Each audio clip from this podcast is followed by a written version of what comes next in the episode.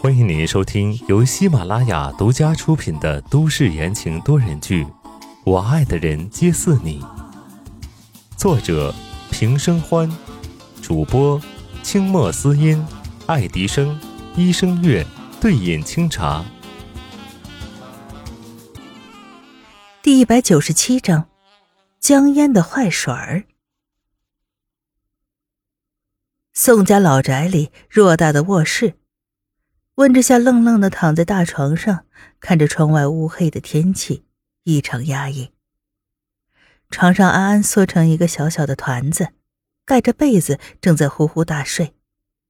今天他特别得到了妈妈的允许，可以跟他一起睡，他很开心。温之夏走过去，掖了掖安安的被角。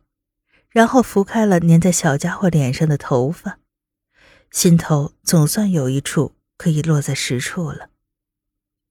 他抬起头来，看着床头上泛着淡光的电子钟。凌晨一点二十五分，宋时清还没有回来。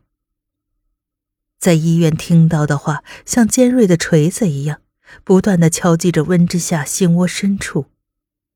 苏新月和宋时清曾经两情相悦，苏新月和宋时清曾经有过孩子。就这两句话，温之夏已然承受不住，他故作镇定的拉着刚好停车赶上来的白思年，离开了医院。临走的时候，他还留下一句话：“你好好照顾苏小姐。”而实际上，他整个人都要碎了。沉沉的夜色中，温之夏走向吹着冷风的阳台，眼前的景色很陌生，因为他少了那个人陪伴吧。终究，当一个人付出了自己的心时，就放肆的想要侵占他的过去、现在、未来，想成为他生命中唯一的那一个，在属于爱的漫漫长路上越陷越深，直到草木皆兵。最后，只能在伤害自己还是伤害别人之间做出一个选择。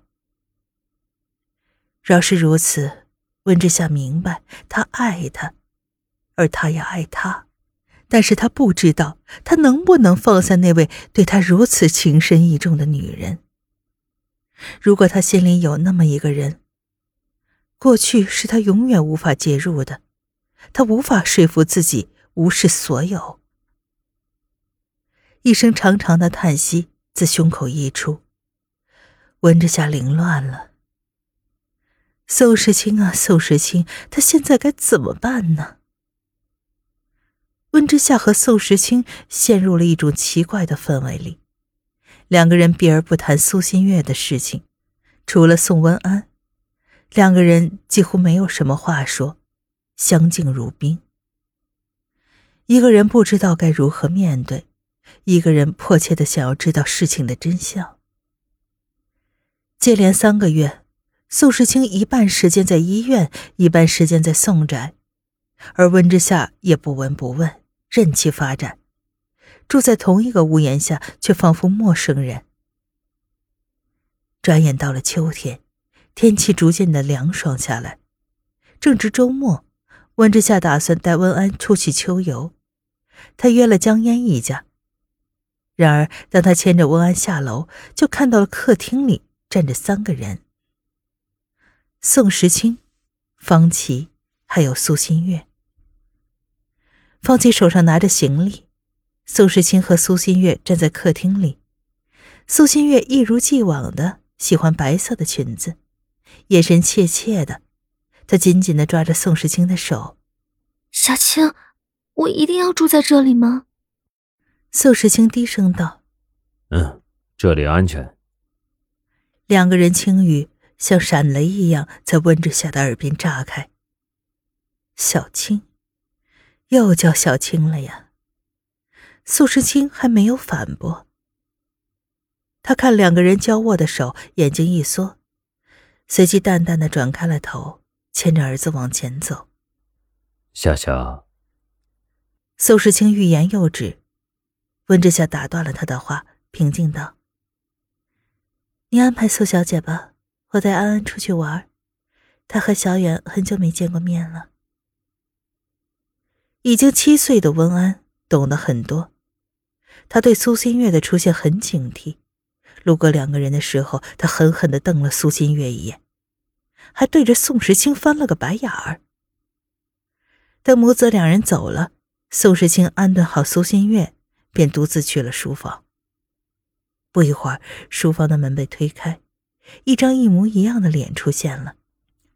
哥，现在公司的高层分成了两派。老派的那几位全都站在了宋华生那边。这几年我们提拔起来的都没有摇摆立场。宋子言神色凝重，走进来，坐在宋时清的面前。都是一群老狐狸。宋时清脸冷得吓人，手指磨蹭着椅子的扶手，低沉道：“走了这么多年，想要卷土重来，哼，未免想的太简单了。”现在就发布我们手里的证据吗？宋子言问道。宋时清摇了摇头。再让他们嚣张几天，看看他还要玩出什么花样。宋氏集团盘根错节，也是时候清理清理了。是。宋子言的脸上隐隐露出一丝兴奋。他当年在美国虽然小，但是也知事儿了，只不过他不愿意再给哥哥负担。他也一直压在心里，现在那些过去的血泪翻滚着，就等着他把那些恶人淹没了。不过你得留意。宋时清眯着眼睛嘱咐道：“宋氏集团想要大换血，必然会让人有机可乘。除了那些老狐狸，我们还要注意其他的动静。”宋子言当然知道他在说什么，点点头应承下来。忽的，他又想起什么，开口道。哥，你打算让苏新月一直住在这里吗？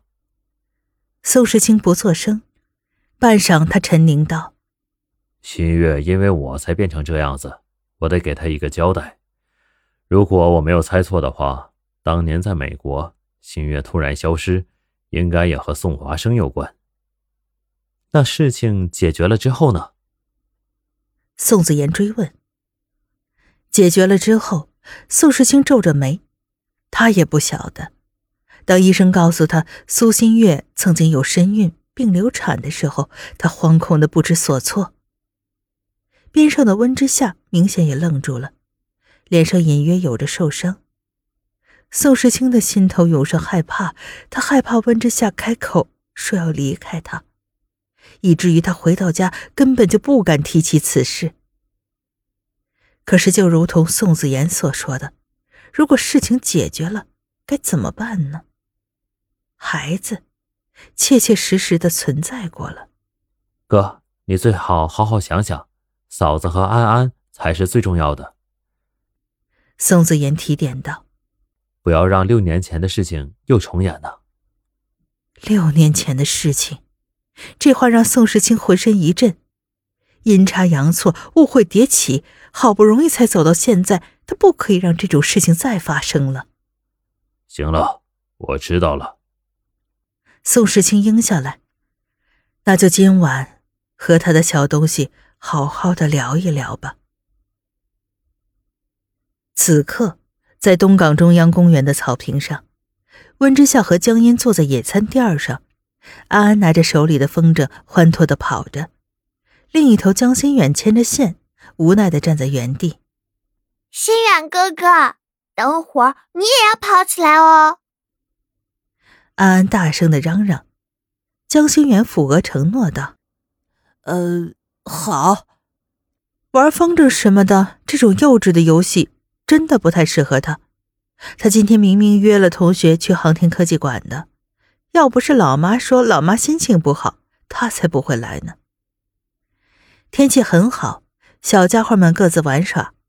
温之夏难得心情好，他远远的看着江心远和宋文安，扭头对江烟道：“你们怎么养的呀？我干儿子明明才八岁，那张脸长得怎么看起来像八十岁一样，淡定的不得了呢？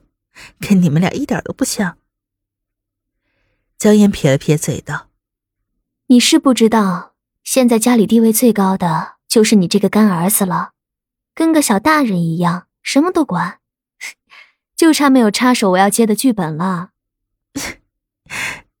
温之夏忍不住笑出来，居然还有人管得住你呀？那真是一山还有一山高。两个人说说笑笑，这时一个男人欢快的声音响起：“之夏，你也在这儿？”温之夏转头一看，高博和厉文凯两人并肩走来，两个人都是经历过战场的人，气质看着就不一样，引得周围的人频频回首。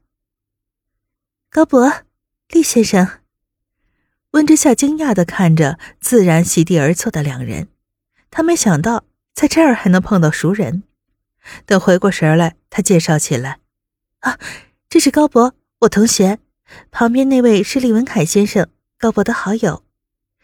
这位是江烟，我的好朋友。”话音刚落，厉文凯挑了挑眉毛，打趣道：“哦，看来我还没有成为温小姐的朋友。”江烟听了这话，扫了扫李文凯，他想起此次来的目的。